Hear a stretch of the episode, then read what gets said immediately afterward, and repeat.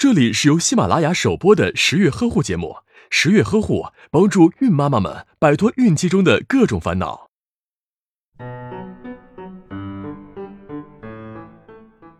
随着胎宝宝的生长发育，准妈妈的腹部也在逐渐增大。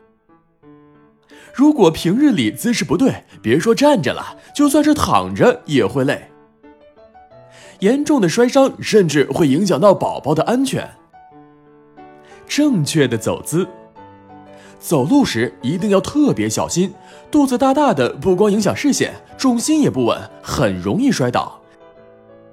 抬头挺胸，目视前方及路面，双肩放松，收紧臀部，脚跟先着地，踩实每一步，保持全身平衡。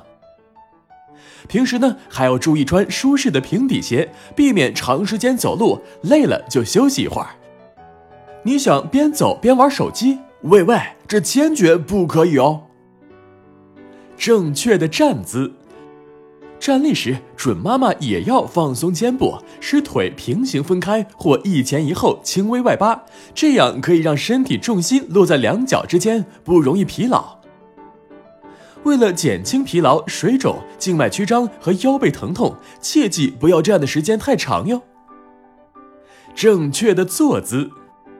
选择一个有靠背的、高度合适的椅子尤其重要。太高不安全，太低还会影响腿部伸展，压迫腹部。准妈妈坐下、起身时都要慢，最好用手支撑大腿或椅背扶手。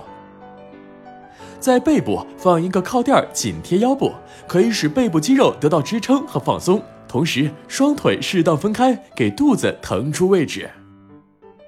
正确的躺姿。在孕晚期，最好采用左侧卧位，腿稍弯曲，膝盖之间和背后各放个枕头垫着。